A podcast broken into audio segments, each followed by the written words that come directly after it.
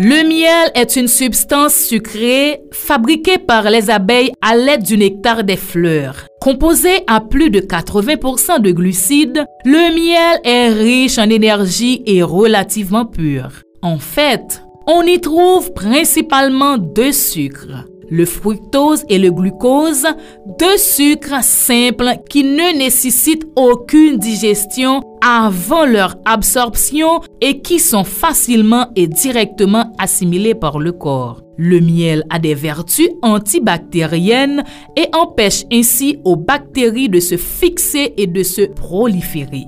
Si vous êtes malade, n'hésitez pas à prendre une cuillère de miel à chaque repas dans votre thé, votre yaourt. Il aide aussi à soigner le rhume. Votre enfant tousse sans arrêt, donnez-lui une cuillère à café de miel 30 minutes avant de se coucher. Bien entendu, c'est aussi efficace pour les adultes.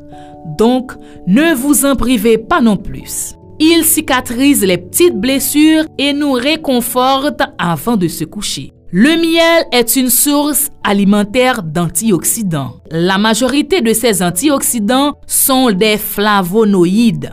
Ces derniers interagissent sur la neutralisation des radicaux libres du corps, permettant ainsi de prévenir l'apparition des maladies cardiovasculaires, de certains cancers et de certaines maladies neurodégénératives. Le miel est également un allié beauté de plus en plus utilisé dans les cosmétiques.